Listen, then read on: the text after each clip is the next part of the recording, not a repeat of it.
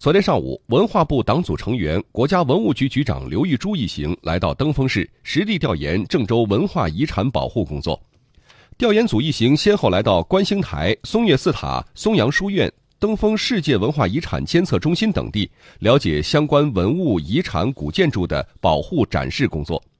调研期间，刘玉珠对郑州天地之中历史建筑群的保护展示工作给予肯定，并强调要积极采用新技术新方法，增强文物保护工作的科学性，做到文物保护与展示的和谐统一。省文化厅厅长杨丽萍、省文物局局长陈爱兰、副市长杨福平陪同调研。